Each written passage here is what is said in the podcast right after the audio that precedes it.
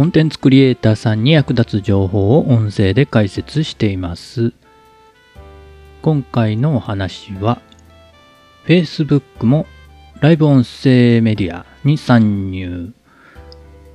著名人と無名人では音声メディアに対する考え方を変えた方が良さそうというお話です。気になる方は最後までお聞きいただけると嬉しいです。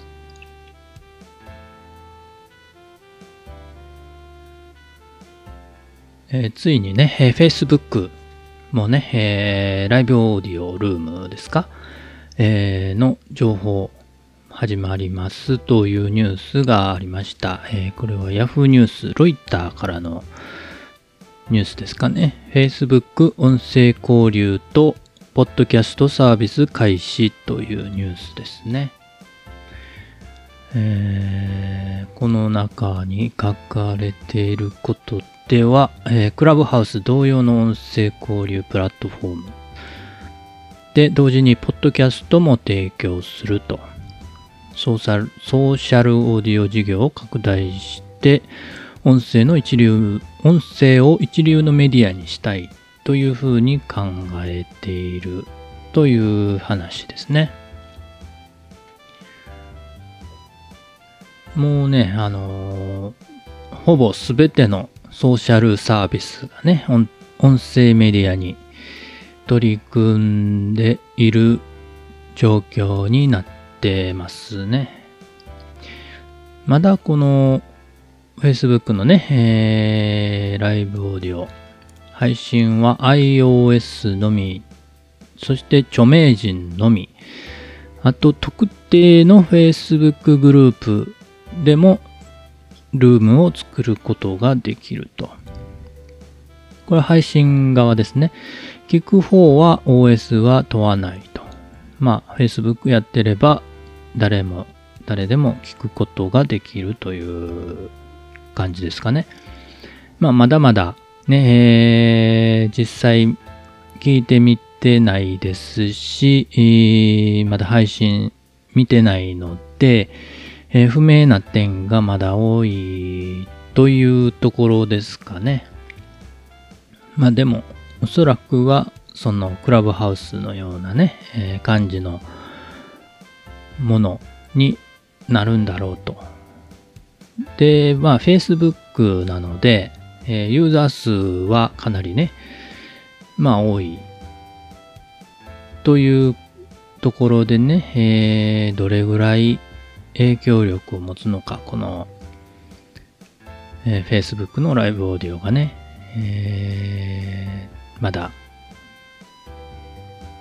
まあ、有利ではあるとは思うんですが、どうなんでしょうかね。今のところ著名人のみ。今後、ね、一般の人にも広げていくのかなとは思いますけれども。ただね、えー、著名人とね、えー、無名人で、音声コンテンツメディアっていうのは、全く違うメディアと考えた方が良いなぁと思います。うん。これまでね、えー、音声コンテンツやってきましたけれども、そう思いますね。なぜなら、えー、音声というね、コンテンツ、メディアはね、聞いてもらうまでのハードルがね、かなり高いメディアだと思います。うん。なかなか、たくさんの人に聞いてもらうというのはね、えー、難しいことだと感じています。まあ、ある程度の有名人、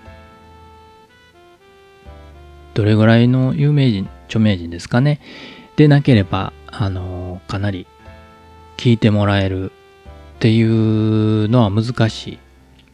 逆にね、有名な人、人気のある人、著名な人、著名なグループ、ね、え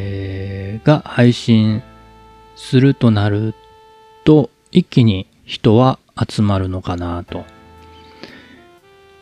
ね、えー、いうところで、なので音声配信は著名人にはあ向いてるメディアなのかなと思ったりします。でも、そのね、えー、無名人、一般のね、普通の人が音声メディアに取り組まなくてもいいのかというと、そうとも限らないと思っていて、えー、まあ一般人、無名でない私とかね、普通の人は音声メディアをちょっとその有名人とは考え方を変えてやっていく必要があるのかなと。どういう風にするのかというのは1対1を目指すということですね。ただ一人のためにを心がけた配信をしていくと。なのでね、あのー、ざっくりとしたテーマで、えー、配信していくというよりも、なんかこう、この人にとって、えー、どういうメディアなのかな。ただ一人にね、向けて話しかける。聞いてる人は一人なんだというイメージを持って話しかけるという風に心がけるといいのかなと。まあでも、わかんないですけどね、これからどういう風に発展していくのかまた全然見えない世界ですし、